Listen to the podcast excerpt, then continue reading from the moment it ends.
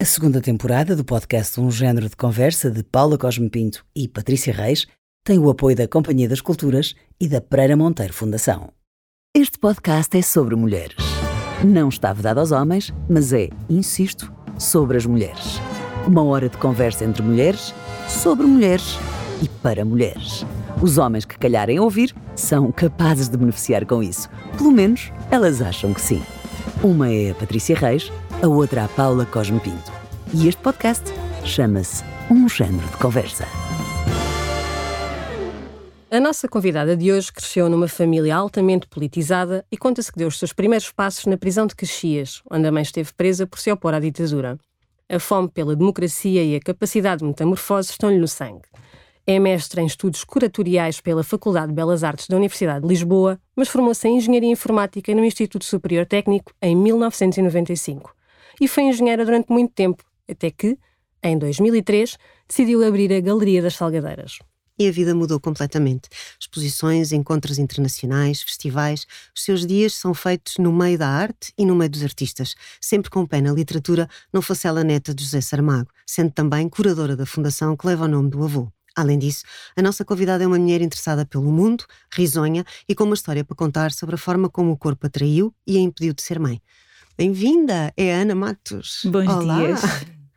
Como estás? Obrigada. Eu estou bem. Obrigada por teres aceitado o nosso convite. Sim, é com uma grande alegria estou aqui convosco para pormos aqui a conversa, parte da conversa em Parte dia. da conversa Parte, em dia. parte. Parte, Só parte, Só uma parte. Só parte, só parte. É que realmente o Covid fez. Parece que já foi há uma eternidade, mas agora de repente eu vi a Ana e As pensei, pessoas mas já não- não havia desde antes do Covid. Portanto, Exatamente. Quando foste à galeria. É verdade, com um panção gigante, Gravidíssima. gravidíssima, no verão. Mas foi muito gira essa nova. Tu tens novidades da galeria, mudaste de sítio, não é? Nós estamos em processo de mudança de sítio, sim. Portanto, 20 anos depois, achámos que era uma altura também para, para esta mudança. Ah, e vamos sair do bairro Alto, com muita pena minha, temos estado lá desde o início, mas efetivamente também o espaço que nós estamos à procura não estávamos a conseguir encontrar naquela zona da cidade e, portanto, vamos nos mudar, alguns até ao final do ano, para Alvalade, para a Avenida Estados Unidos da América.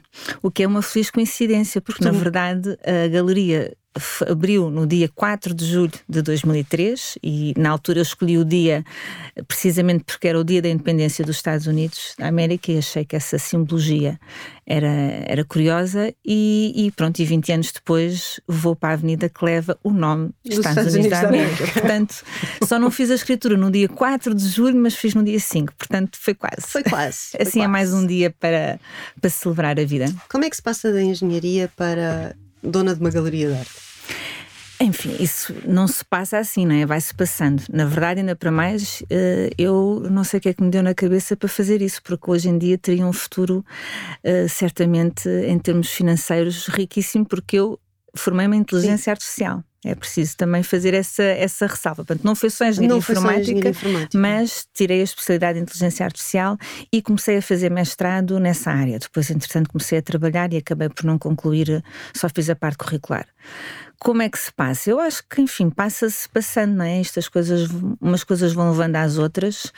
Ah, a verdade, ah, isto também tem muito a ver com, o- com o tema da nossa conversa, a verdade é que eu acho que muitas das coisas que nos vão acontecendo na vida as circunstâncias, os acontecimentos, as, as dificuldades acabam por ser momentos de charneira e também que nós podemos aproveitar para repensar e, e tomar um rumo diferente na nossa vida. Isso aconteceu em, 2000, em 2001, 2002, portanto, a empresa onde eu estava a trabalhar na altura ah, ia entrar para a Bolsa de Nova York e ah, com o 11 de setembro isso não aconteceu. Resultado, entrou num processo de downsizing, que é uma palavra, enfim, bonita para dizer despedimentos. Eu estava já novamente com um processo de depressão e, e achei que realmente com, com 40 anos tinha que fazer alguma coisa à minha vida e iniciei um processo, enfim, depois demorou algum tempo, ah, mas percebi, percebi naquele momento que a engenharia informática não era o que eu queria, porque já, tinha, já vinha a acumular uma série de depressões e esgotamentos relacionados com o trabalho. E, e, portanto, em 2002, nesse processo de downsizing, acabei por propor a minha saída da, da altitude, que era a empresa onde eu estava.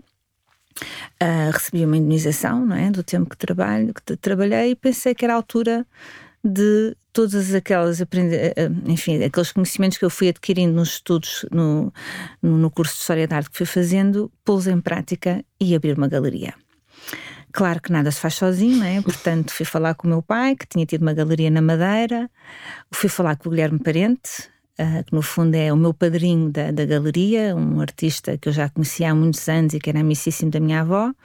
Eu fui falar com a Arlete Alves Silva da, da Galeria 111, que é uma pessoa que eu tenho o maior respeito e consideração, não só profissional, mas sobretudo pessoal, para lhes perguntar como é que era isto, abrir uma galeria. Portanto, eu assinei o contrato de arrendamento no dia 1 de abril de 2013 e abri a galeria no dia 4 de julho desse ano. Portanto, foi tudo muito rápido. Ninguém te disse que era uma loucura? Eu acho que também não dei, não, não dei muito tempo para que me dissessem alguma coisa e, e também não recomendo a forma como eu, como eu abri a galeria. Acho que hoje em dia teria que ser feito de outra forma. Né? Foi tudo feito de uma forma completamente amadora, eh, nos dois sentidos da palavra, né? porque também houve, houve e continua a haver muita paixão. Portanto, foi um caminho que se foi fazendo. Né? E sendo como... a arte um meio, acho que, que podemos dizer, é um meio que continua nessa altura era elitista, hoje em dia continua a ser elitista, acho que já é um caminho feito, mas continua a ser.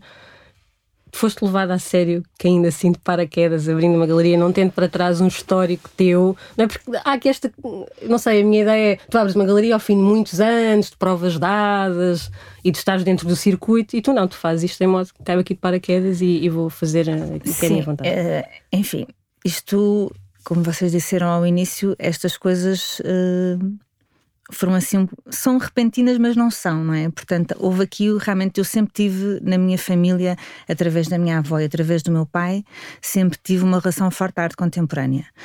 E eu sempre quis, sempre tive a ambição e o sonho de ter uma coisa minha que seria lá para os 40 ou 50 anos e passaria para ver uma galeria. Por isso é que eu fui fazer o curso na ARCO, fui fazer o curso na Sociedade Nacional de Belas Artes de Estética, para no fundo dar aqui algumas ferramentas. A verdade é que sim, quando eu abri a galeria, uh, não me levavam assim muito a sério. Mas eu também não queria, levar, eu não queria ser muito levada a sério, porque na verdade eu a minha motivação para abrir a galeria não era para os outros me levarem a sério. A minha motivação era o facto de eu ter tido desde o início a, a, possibilidade de ter obras de arte em casa, saber o quão importante, pelo menos para mim, essa experiência, esse diálogo, essa reflexão do mundo são importantes e pensar porque é que a arte, e daí está no nosso manifesto, não pode ser um bem público. E isso parte por uma série de, de estratégias e por uma série de, de abordagens, nomeadamente tentar tirar essa carga elitista ela existe e não é, não é mau que exista, no sentido em que realmente a arte é uma exceção, é um, é um momento de exceção. Agora, nós não, não podemos ter uma abordagem elitista nem fazer com que as pessoas se sintam à parte. Eu acho que tem que ser integrante e, e inclusiva, portanto, e essa sempre foi a nossa, a nossa estratégia. Efetivamente, quando eu comecei a perceber que que este era um caminho que eu realmente queria traçar e que a minha vida passava mesmo por aí, também percebi que para ser levada a sério, não é? Para ser, no fundo, entre os pares, pelo menos ter esse respeito que me parece que é importante. Depois fui tirar o curso do o mestrado em curadoria em estudos, uh, mestrado em curadoria, precisamente para tudo aquilo que eu tinha apreendido e aprendido de forma empírica tivesse um sustento teórico e, e formal. E portanto tu viveste neste foste criada num ambiente politizado, como nós dissemos no início, um, mas também foste criada num ambiente muito criativo e tens estes dois monstros, não é? A tua avó, é? que é uma pintora incrível, eu acho, e o teu avô, que para mais é um prémio Nobel, não é? Pronto. Uh, como é que. O que, qual é a memória que prevalece destas duas uh, forças da natureza? Porque eu imagino que tenham sido os dois forças da natureza. Sim, e na verdade cada um deles deixou uma memória e uma marca muito própria, não é? Sim. A minha avó, necessariamente mais profunda, no sentido em que eu vivi com ela praticamente toda a minha vida, uh, precisamente porque nasci num, num meio muito politizado. Uh, a minha mãe, nos meus nos primeiros anos de vida, estava, enfim, nas lutas estudantis e, e pela democracia, e inclusivamente é numa dessas, numa dessas lutas que acaba por ser presa no 1 de maio de 1970 83. Um, e é verdade passei... que tu aprendeste a andar na prisão de Caxias. E é verdade que eu entrei na prisão de Caxias entre os 15, estive na prisão de Caxias entre os 15 e os 18, e os 18 meses e aprendi a andar. Ali. Eu acho, eu não tenho memória nenhuma disso, tenho normal. imensa pena, mas gostaria é de um dia fazer uma destas regressões para voltar a, essa, a esse momento. Mas efetivamente, muitas pessoas, além da minha mãe, obviamente, mas muitas pessoas que estiveram na, com a minha mãe naquela altura comentam isso. Portanto, o facto de estar uma criança, enfim. É, é muito violento, mas ao mesmo tempo muito poético, esta imagem de uma criança que aprende a andar Sim, numa e esse, prisão. E esse lado poético e simbólico. E eu simbólico, acho que tenho pois. isso muito presente no meu, mais do que no meu ADN, na minha maneira de ser. Eu acho que a liberdade é um valor absolutamente uh, incontornável, fundamental e que se manifesta de várias formas. Desde logo, uh, por exemplo, em, nas várias mudanças que eu tive na minha vida profissional e, e pessoal, né? porque também fui tendo algumas, algumas variações, mas acho que esse norte e essa, essa ideia que realmente a liberdade é um valor que eu tenho que, que, eu tenho que respeitar e que eu, tenho que, que, eu tenho que reivindicar a cada dia. E isso talvez pode ser uma ideia poética, mas eu, eu gosto de pensar assim, e eu acho que isso resulta muito de ter aprendido a andar num sítio onde as pessoas não podiam andar livremente, não é? Além do mais, isso acho que deixou talvez até uma, uma marca na minha maneira de ser, o facto de eu naquela altura não ter essa consciência, mas ter sido tão importante para aquelas mulheres a presença de uma criança, não é? Enfim, lá está, a, a grande maioria uhum. delas mães, que os filhos estavam, não, não estavam ali, Uh, eu acho que desde o início desenvolvi muito esta, esta preocupação, né? o saber que do cuidar do outro e quão importante é a vida uh, no coletivo e em comunidade. Portanto, isso deixou-me esta, esta preocupação que eu tenho, uh, às vezes até um bocadinho doentia, de não querer uh, nem magoar, nem ferir e ficar sempre a pensar que se calhar uh, devia ter feito de outra forma. Portanto, acho que isso veio muito dessa experiência, porque eu senti uma responsabilidade, no fundo, perante aquelas mulheres. E, e tu, na, na, na, galeria, hum, eu já fui a várias exposições, tenho esse prazer de ir acompanhando o percurso. Um, há este cariz político, ativista, empático nas escolhas que tu fazes enquanto curadora? Porque eu já vi exposições muito distintas, distintas uh, muito equitativas na forma como tu trazes não só os artistas, mas também os temas. E temas que muitas vezes não, que muitas galerias, por exemplo, não fariam uma exposição sobre a violência doméstica, como tu fizeste com a do João Francisco Vilhena. Uhum. Uh, ou seja, apostariam noutras coisas mais consensuais e não nestes temas da vida, do dia a dia, que nos dizem respeito a todos. Há, há este cunho político, ativista, empático também na galeria? Eu acho que, no fundo, manifesta-se de, de, de, duas formas. Uma que tem a ver com, com isto que eu estava a referir há pouco, que tem a ver com a, com a, atitude e com a abordagem, no fundo, das pessoas que visitam a galeria. Nós temos, até pelo sítio onde estamos, e espero que agora se mantenha na mudança do, do novo espaço, um, nós temos pessoas muito diferentes que vão visitar exposições. Algumas que é a primeira vez que entram numa galeria, uh, outras que, enfim, já são mais regulares, como, como é o vosso caso e como é o caso de outras, de outras pessoas. Nós tentamos sempre ter, proporcionar à pessoa uma experiência única, especial e que ela se sinta a pessoa mais importante da sala. É uma expressão que um amigo meu costuma usar, um, aplicada noutros contextos, mas aqui é um bocadinho isso. Eu gosto, gosto de sentir que as pessoas não é uma coisa que seja intrusiva e que as pessoas não tenham o seu próprio espaço, mas dar-lhes essa possibilidade de querer saber mais e de querer perguntar, porque às vezes há um bocadinho este estigma relativamente à arte, à arte e especificamente à arte contemporânea. Um, portanto, desde logo na atitude há, essa, há esse pensamento político. Relativamente uh, às escolhas, não são tantas quantas, quantas eu gostaria. Eu gostaria de trabalhar, se calhar, muito mais esses temas, esses temas políticos, sociais, humanistas, um, mas infelizmente. Esta também há aqui um contraponto que eu tenho que pensar que é, é uma galeria de arte e eu tenho que viver daquele, daquele, é o meu trabalho e também, que os artistas negócio, vivam, claro, vivam de, daquilo. Claro. E quanto melhor, quanto mais eu vender, melhor os artistas também estão claro. e mais podem produzir. Portanto, há que também manter aqui este, este equilíbrio. Mas tenho sim, tenho tentado desenvolver algumas, alguns desses projetos. Por exemplo, esse que tu referiste de, do Amor Mata, Amor da exposição Mata, do João Francisco Vilhena, foi provavelmente das exposições não desfazendo todas as outras, mas foi daquelas posições que eu, que eu, que eu e o João, e falámos muito, foi um processo muito longo, nós fomos falar com várias associações, com, a, com o MAR, com a APAV, portanto, tudo isto foi muito pensado, o próprio nome da exposição, o facto de amor estar em letra minúscula e não estar em maiúscula, porque o amor com maiúscula não mata, enfim, tinha muitas subtilezas e foi das coisas que eu acho mais importantes que eu fiz, porque realmente aquilo que aconteceu inúmeras vezes com pessoas que foram à exposição, que felizmente teve uma boa cobertura uh, na imprensa, uh, eu nunca mais vou esquecer. Várias pessoas que entraram ali, mulheres, que entraram e saíram a chorar. E isso, quando isto acontece, uh, nós sentimos que efetivamente valeu a pena e que a arte é, sem dúvida, um excelente veículo para transmitir emoções e sentimentos, mas também para provocar uma reflexão no estado do mundo. Sim, promover pensamento é fundamental, não é? Portanto, eu acho que essa, essa inclinação política e essa tendência política que eu tenho uh, que vem de todo de, de, onde nasci e também de, das escolhas que fui fazendo na minha vida, acaba por se manifestar uh, em várias, nestas, nestas vertentes. Um, agora, por exemplo, aos 50 anos do, do 25 de Abril, certamente que também iremos fazer e nos vamos associar, ainda que indiretamente, a essas, essas celebrações, porque é uma data que é importante falar-se e na arte, sem dúvida, que é um território onde esse, essa, esse tema tem que ser discutido. Ana, quando eu te liguei para te convidar para o podcast, fui muito clara contigo e tu também foste muito clara comigo. Eu disse-te: Olha, eu gostava que viesses, a Paula gostava muito de conversar contigo, porque uh, por uma traição do corpo, por uma questão biológica, tu não podes ser uh, mãe. E isso uh, nós temos conversado ao longo dos anos e passaste por todo um processo. E eu disse-te, uh, gostávamos muito de ter, uh, de te ouvir sobre isto, porque é uma experiência na primeira pessoa e às vezes o facto de ser na primeira pessoa ajuda muita gente que passou pelo mesmo, que vai passar pelo mesmo.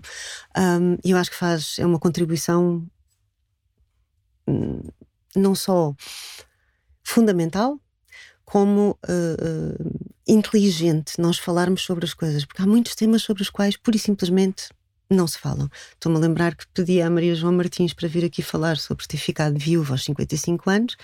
Também não foi um telefonema fácil de fazer, mas ela também disse imediatamente: com certeza, bora lá, porque não se fala sobre isso. Queres nos contar um bocadinho a tua história? Sim, eu queria só primeiro fazer aqui um, um, um preâmbulo. Quando, quando falámos ao telefone, uh, eu acho que uma coisa até quase instintiva, disse, disse logo que sim, porque acho sem dúvida que é, é importante falar sobre as coisas, e, e muitas vezes estes, estes assuntos tabus acabam por, por não serem falados e por não serem uh, falados de uma forma pública e generalizada e que no fundo este podcast também certamente traz essa, essa abrangência, acabam por criar muitos estigmas e as pessoas ficam muito primeiro a achar que estão sozinhas e que há pouca gente a passar por isto e depois a desenvolver até uma, uma revolta que eu acho que não é, não é, não é benéfica. Uh, e, e, depois eu tenho muita dificuldade, isso é uma, há pouco falavas do que é que, eu, do que, é que, que memória que ficaram dos meus avós. O, o, meu avô tinha uma frase que não é dele, é uma, uma apropriação, se não estou em erro, do Alexandre O'Neill, que era não fales da tua vidinha. E eu tenho isto sempre muito é presente. Um eu tenho isto muito presente nas várias coisas que faço. Portanto, eu, quando foi feito o convite e quando aceitei, tinha isto muito presente. Eu vou falar de uma experiência pessoal, mas não queria que isto caísse na vidinha uhum. e, que, não, e que de alguma forma pudesse. Isso para mim era muito importante. Eu acho que às vezes estes assuntos tendem a, a, a, não ser levados muito a sério porque nós temos que partir, isso é uma visão muito engenheira, digamos assim, que é nós, eu acho que é importante partir-se do particular para o geral, não é? Como é que de repente a minha experiência pode eventualmente ajudar uma, duas, enfim, quem seja. E é nesse sentido também que, que estou aqui. Um, pronto, dito isto, uh, sim, é verdade. Eu, eu, há pouco estávamos a falar desta experiência que dos três meses que eu tive na prisão e eu logo ali tive esse, esse contacto com a importância, o que é que é isto do instinto maternal, não é? O que é que aquelas mulheres, no fundo, tiveram em relação a mim foi um bocadinho isso, não é? Estou ali, portanto, eu era a paparicada, toda a gente me chamava Aninhas, força nas perninhas, vais conseguir. Portanto, no fundo, eu quase que fui durante aqueles, aqueles três meses um bocadinho filha delas todas. E, portanto, isso acho que desenvolveu também em mim essa vontade muito cedo de querer ser mãe.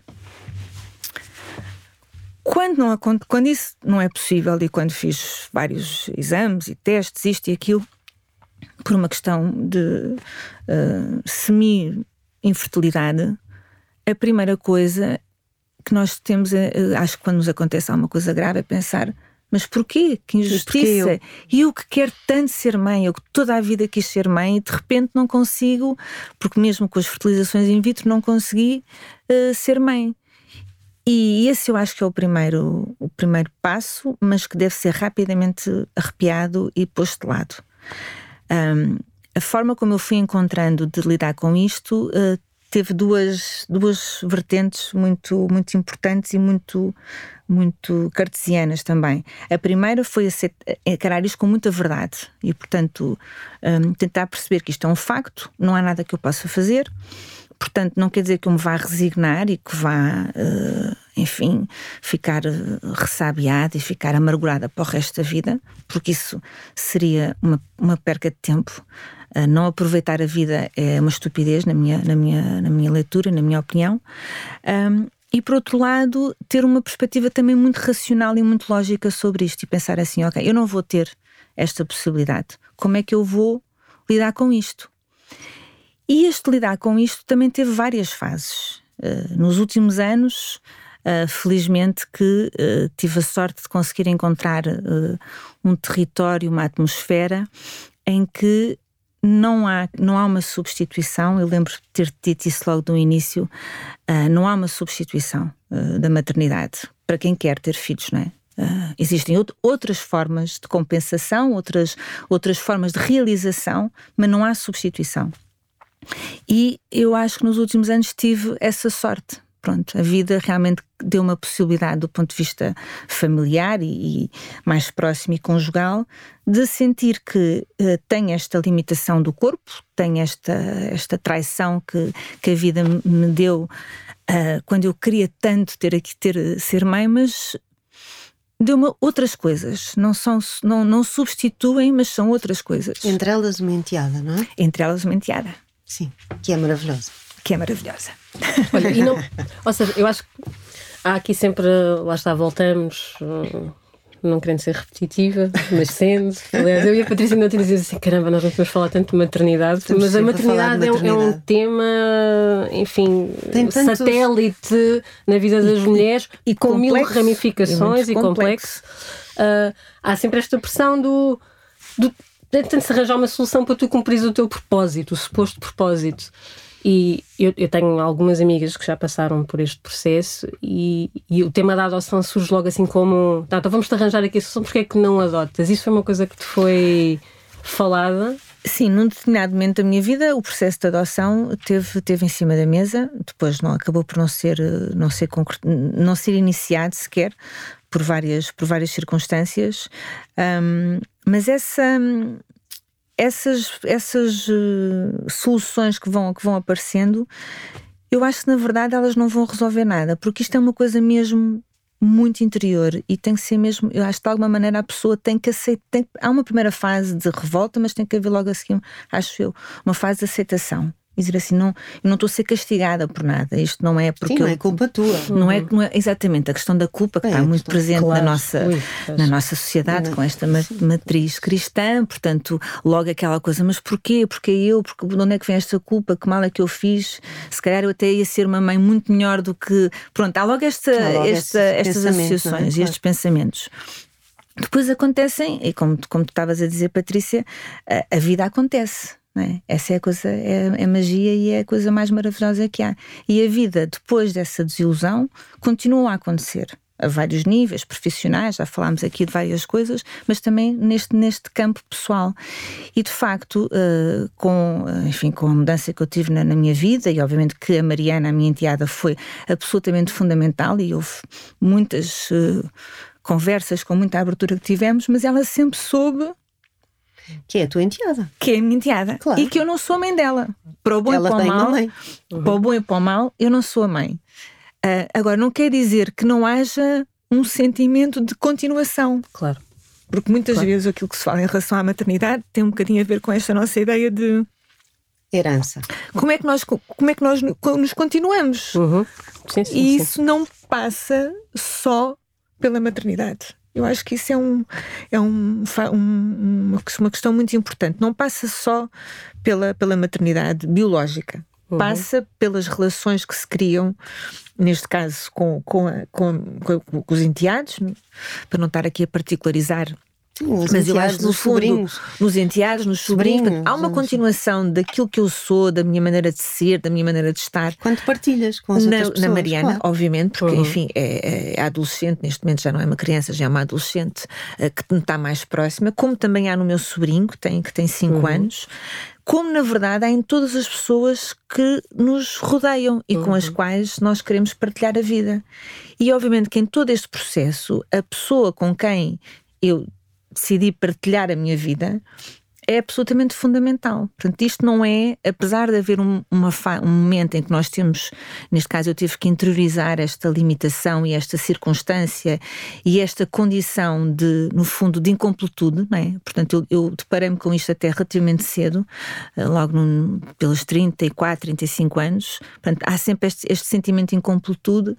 De repente, eu consegui encontrar uh, no, no meu território afetivo uma pessoa que partilha comigo outros sonhos, uhum. uh, com quem partilhamos a vida e que é absolutamente fundamental neste, neste processo.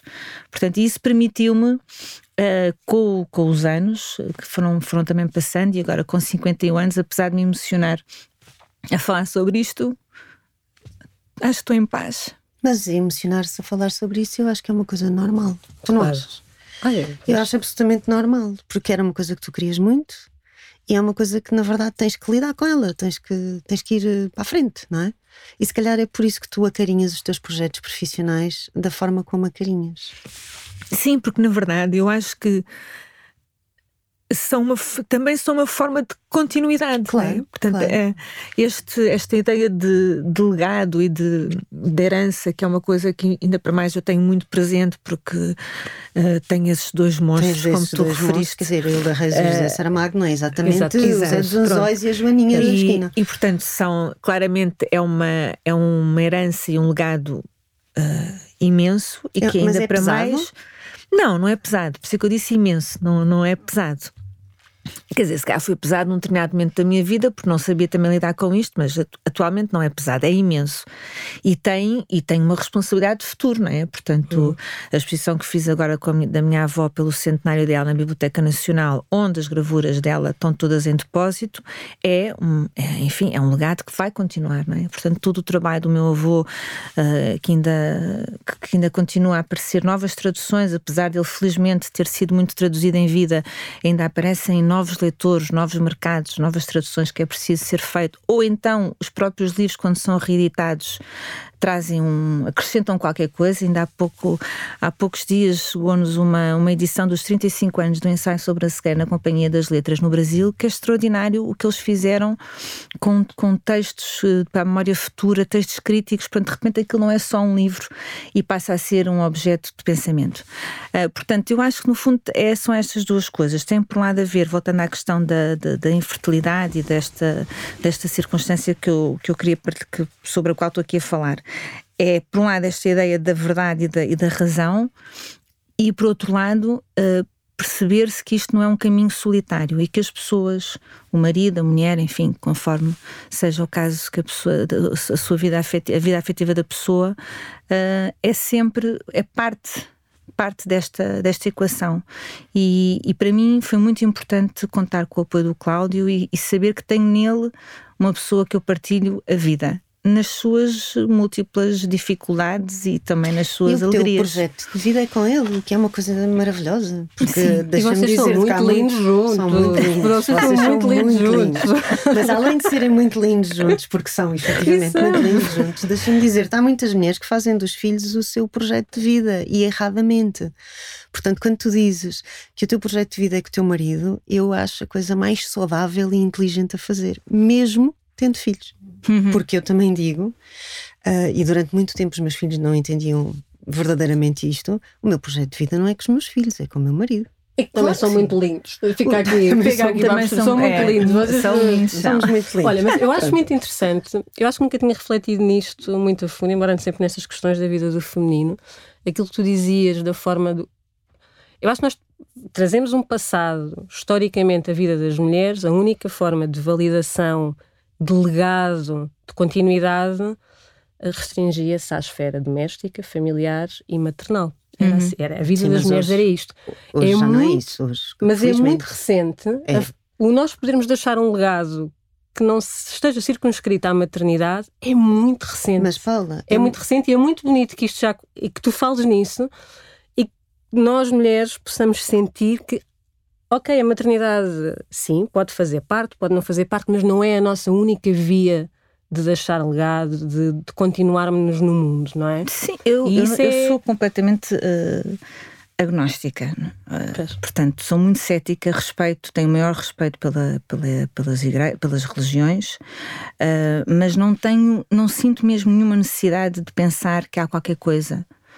Uh, que te transcende. Que me transcende ou que houve qualquer, há qualquer razão para eu estar aqui, que há um, que há um propósito. Não, para mim isto é muito simples. A gente nasce, vive, morre e, talvez com a idade, tenha vindo esta última parte que é e já agora continuar de alguma forma. E é precisamente isso, esse continuar de alguma forma pode ser certamente nos filhos, se tudo correr bem, porque até pode, essa continuação nos filhos pode não acontecer, né? infelizmente. Não, não pode, claro. Há muitos casos também desses, também é um assunto que não se fala muito, mas, mas nem sempre os finais são felizes. Não, é, há muitos finais que não são felizes, não é? Os serial killers têm todos mãe. Exatamente. Os violadores têm todos mãe. Exatamente. Os agressores têm todos mãe. Não, às vezes nós também achamos, idealizamos muito esta uhum. coisa dos filhos. E os filhos. Como se os filhos, fossem a nossa, a nossa continuidade e fossem, não, não é, e vão à vida deles. É? Exatamente. É? Por isso é que bem, esta ideia do continuar de alguma forma pode ser com os filhos, mas no meu caso, eu acho que ele vai continuar com a Mariana, com o, meu, com o Ari, que é o meu sobrinho, uh, vai continuar com os artistas com quem eu trabalho, trabalhei uhum. e virei a trabalhar, vai continuar com aquilo que a galeria conseguir também deixar, como tu há pouco referias, que já foi há tantos anos, a exposição do João Francisco Vilhena, se eu não estou em erro, foi em 2015. É mesmo ainda, ainda hoje estamos aqui a falar sobre uhum. isso e, e emociona muito falar sobre essa, sobre essa tens exposição. Esta, esta particularidade de fazer sempre catálogos, de deixar um legado, de fixar as coisas. Portanto, isso é uhum. é uma continuidade.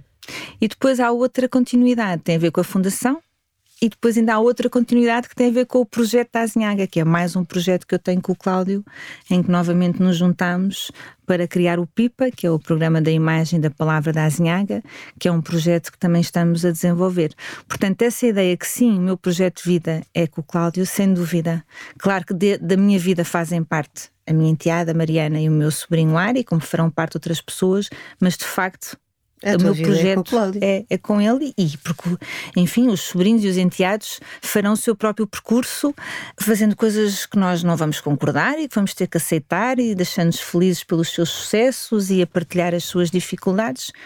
Mas terão a sua própria vida, claro. como é suposto. Eu, eu, ainda sobre este tema da infertilidade, há uma coisa que diz, vou tentar deixar aqui um pedido público às pessoas no geral, que é deixem de fazer perguntas intrusivas, não é? É que seja. Tu, tu não conseguias ter filhos, há quem não queira ter filhos, há quem esteja a tentar desesperadamente e não está a conseguir, mesmo que não tenha nenhuma questão biológica. Uhum. Sim, sim. Não é? Isto é uma pergunta para lá de intrusiva e que pode comportar um sofrimento gigante a quem a recebe. E é, e é socialmente aceito e normalizado. Toda a gente pode mandar habitats sobre estás à espera do quê? Então engravidas porquê? Então vocês estão tão felizes juntos e porquê? Dizer, Ou então às vezes quando a pessoa, eu durante muito tempo dizia não, ainda não, enfim, a natureza ainda não me deu essa alegria.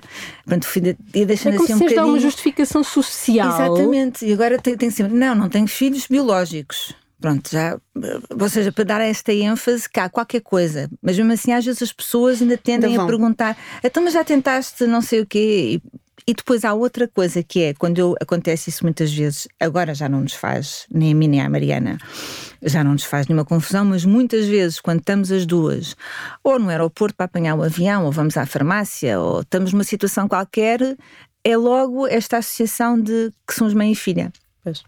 O que não é mau, eu não estou agora aqui a dizer também nós temos que entrar numa coisa do politicamente correto, que todas nós aqui sabemos o quão perigoso e perverso isso pode ser.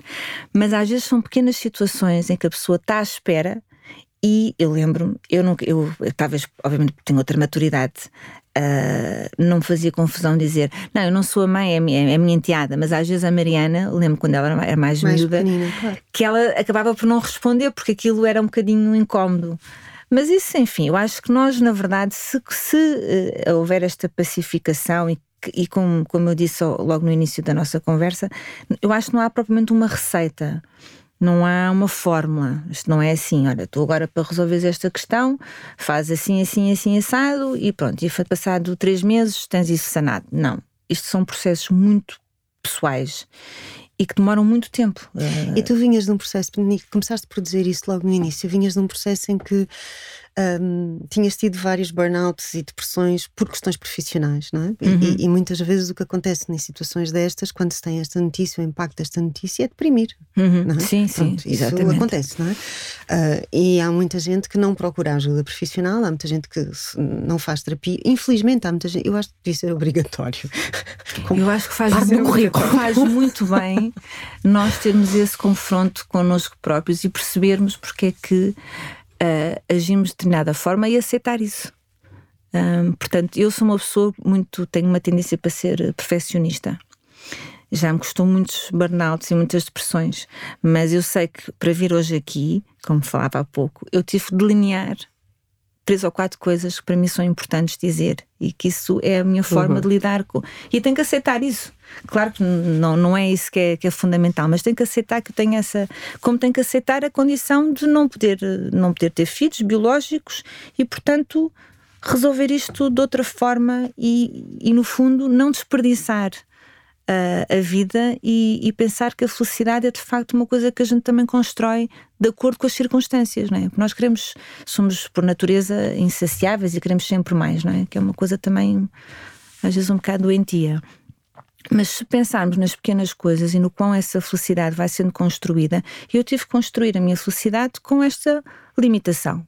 Não foi fácil, demorou muito tempo, mas hoje em dia consigo aceitar isso com, e levantar-me do chão. Sim, claro, levantar-te do chão.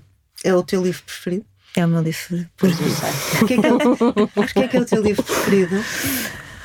Olha, enfim, por várias razões. A primeira, porque eu acho que ele conta a história, do, conta uma, um momento da história tão importante como foi o 25 de Abril, mas conta no campo, como é que as pessoas no campo se organizaram para uh, derrubar o regime e fala das pessoas anónimas. Não há ali, quer dizer, não aparecem os heróis da Revolução. Aquilo é, é feito através de uma, de uma família, que, uma trilogia de gerações que são os mau tempo, e como é que a vida se vai organizando, as reuniões clandestinas, a distribuição de propaganda, eh, as vindas à cidade, como é que as pessoas, alguns foram presos, alguns foram assassinados, portanto, como é que isso tudo foi vivido no, no campo. Portanto, o facto de ser um livro que fala, lá está, sobre a liberdade, como assunto fundamental do livro. Uh, e sobre essa, esse dia tão levantado e principal que foi o 25 de Abril, o facto de falar de uma coisa tão importante como é a liberdade, nessa perspectiva de, das pessoas que são anónimas, que não são conhecidas, uh, são no fundo as duas razões pelas quais uh, eu, eu, gosto. É o meu livro, é o meu livro favorito do meu avô. Um, depois é um livro marcante, porque no fundo é o que determina, é a partir daquele é livro que ele começa a escrever com a pontuação subjamente conhecida, que tem a ver com esta questão da oralidade, como é que é transcrita uh, para, um, para um romance. Um, portanto, também tem esse, esse lado simbólico. E porque é um livro que é tão duro, mas tão poético. Eu acho. E, pronto, é assim. É um livro que eu volto muitas vezes. Achas que... que o teu avô era um homem livre? Era um homem que, uh, obviamente, apreciava a liberdade, mas era um homem livre? Eu acho que sim. Eu acho que ele, na verdade, uh, não só, obviamente, apreciava a liberdade, mas foi, em vários momentos da sua vida, uh, livre. Fez aquilo que achava que devia fazer. passou por momentos muito difíceis, não é? Portanto, teve desempregado duas vezes mas também nesses momentos difíceis foram momentos de cerneira para a sua, para a sua carreira, a sua carreira. E, para o seu, para o e seu o teu percurso. avô começou a escrever tarde, não é? Ele começou a escrever porque não, ele começou tarde, a é? escrever Portanto, ele escreve não estava a pensar, 40 em provavelmente 47. a alegria de ele tinha 49 anos, para? Não? Uh, sim, pronto, o, o primeiro livro que é publicado uh, depois do da Terra do Pecado e do depois de Terra do Pecado eh, são os poemas possíveis. É o primeiro contrato que ele faz com a Portugália em 1966. No entretanto, escreveu uh, a Claraboia, mas não foi Mas publicado. não foi publicado. Uh, portanto, são 20 e tal anos, entre 47 e 66, que ele está sem escrever uh, de uma forma regular. Mas esse período foi muitíssimo importante. Foi um período de, de Construção. construção, de recolher informação, de recolher conhecimentos, experiências. Também temos que ver que ele vinha de uma família muito pobre, portanto, esse foi também um período de formação na Biblioteca das Galveias, nas mais de 50 traduções que fez do francês, na, no, na- no seu trabalho enquanto editor na Estúdios Cor. Portanto, houve aqui várias, várias, eh, várias valências que ele foi, que ele foi adquirindo. Ahm, mas, de facto, o Levantar do Chão, eu acho que é assim o livro eh, que devia ser obrigatório eh, na escola. Honestamente, acho que até mais do que o Memorial do Convento e o Ano da Morte de Ricardo Reis. Provavelmente esta minha opinião não será bem aceita nem assim será consensual, mas como estamos a falar de liberdade, Sim, e como tu perguntaste se ele era um homem livre, livro. eu acho que efetivamente o Levantar do Chão, porque ainda para mais permite ser estudado de uma forma transversal, não só num português, porque é um livro riquíssimo, belíssimo, traz a questão da pontuação.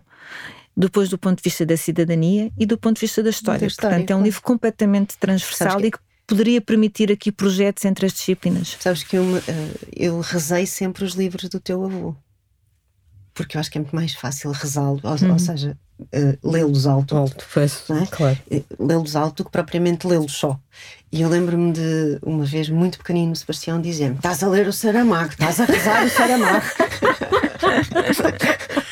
rezar o Saramago parece-me uma Rezar o expressão incrível. Ele iria adorar, Ele iria certamente. Aliás, seja lá onde esteja, deve estar neste momento a rir-se um bocadinho desta expressão. Sim, sem dúvida. Sem Ele dúvida. iria adorar. Mas pronto, foi difícil, porque o teu avô sempre foi uma coisa, foi uma personagem polémica. É difícil depois eh, ser neta de alguém de quem se diz bem, de quem se diz mal, de quem se glorifica, depois se destrói. Sabes que eu, eu, como eu na verdade só comecei a falar publicamente de, de ser neta do, meu, do, do José Saramago quando ele faleceu. Eu sei, por isso é que eu, era isso Até exatamente. 2010, a m- muitas das pessoas que me conheciam, A Paula? inclusivamente. Eu, não, a nossa história é maravilhosa. Eu em Lanzarote, na boa, e nós trocámos dicas sobre Lanzarote, que é um sítio que eu adoro, adoro, adoro. Eu lembro de estar lá e a Ana diz-me assim: Olha, hum, mas se quiseres, podes ir à casa do meu avô. E eu, "Tu mas tens família cá? E olha, olha a tança, não é? E eu super fã, ainda por cima. Aliás, eu fui para Lanzarote porque queria ir visitar a casa do teu avô. Portanto, tu, realmente sempre foste muito discreta em, Sim, eu em acho que- relação. Ou seja, não escondes, mas, mas não fazes Sim, gáudio nunca, disso, não é? nunca E podias escondi, fazer, não é? toda Muita a gente minha faria. adolescência, a minha vida, quando vim para cá estudar em 1990, bem, no- técnico então eu acho que ninguém sabia quem é que era, quem é que era o meu avô. Ahm, eu sempre quis fazer eh, o meu caminho eh, à margem disso, Uhum. obviamente sabendo dessa, dessa herança, dos dois lados, e também dos meus pais, porque Pois, exato. também há Pois, essa é Exato, dizer exato, isso. é que também há os teus pais, os meus pais eh, também na- no papel importante que tiveram e que assumiram e que não abdicaram dele na, Eu sou grande fã da tua mãe, devo dizer. no, no 25 pa- pelo, pela, pela democracia e pelo 25 de Abril. Ah, o meu pai que esteve na clandestinidade e foi um, do, um juntamente com o meu tio que foi fundador do MRPP, também teve uma vida partidária muito muito ativa naquela naquela altura, mas eh, eu acho que nós devemos aceitar essa e, e respeitar e honrar e continuar esse legado, mas sempre de uma forma muito própria e muito Fazeres o teu caminho. Exatamente. E eu, durante muitos anos, esta questão do meu avô não era um tabu, tanto que eu disse com naturalidade: uhum, olha, vai à casa sim. do meu avô, até me saiu, depois de repente é que fiquei a pensar, mas se calhar a Paula não deve estar a ver de quem é que eu estou a falar. Não, eu rimo muito, um, dizer, eu rimo portanto, muito, muito Isso sozinho. também foi uma coisa que foi natural, mas eu quis sempre fazer o, o meu caminho e acho uhum. que isso foi importante. A partir do momento que ele, que ele morre, em 2010, obviamente que uh, as coisas mudam de figura e aí a minha responsabilidade é maior. Portanto, eu já não posso, só porque uh, quer fazer o meu caminho, achar que não devo falar sobre isso. E passei por isso na minha biografia e passei a falar, uh, enfim, de uma forma mais aberta e pública sobre isso, porque, te, porque considero que tenho essa responsabilidade. Há, um, há este legado uh, que eu quero honrar, não só literário, mas sobretudo político e de pensamento, porque ele era realmente uma pessoa uh, muito daquilo que está nos livros. Ele costumava dizer que era um, um, filósofo frustrado, porque de facto muito daquilo que está nos livros, além de toda a beleza literária, formal, linguística, é um pensamento político. É o claro, pensamento. E isso é, que, isso é que faz que ainda hoje ele continue a ser estudado nas uhum. universidades. No Brasil é impressionante a quantidade de teses e dissertações que continuam a sair. O Brasil tem essa generosidade na academia, é muito incrível. Se tu pensares que antes de nós estudarmos o Fernando Pessoa, já a Academia Brasileira estava a estudar o Fernando Pessoa. Uhum. As teses que existem sobre Maria Teresa Horta no Brasil são imensas.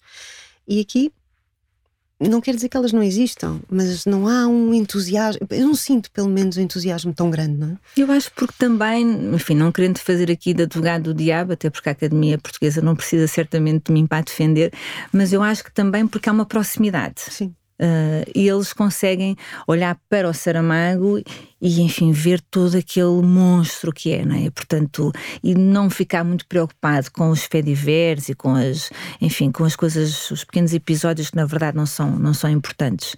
Nós aqui, como isso está mais presente, se calhar essa distância é mais difícil de conseguir.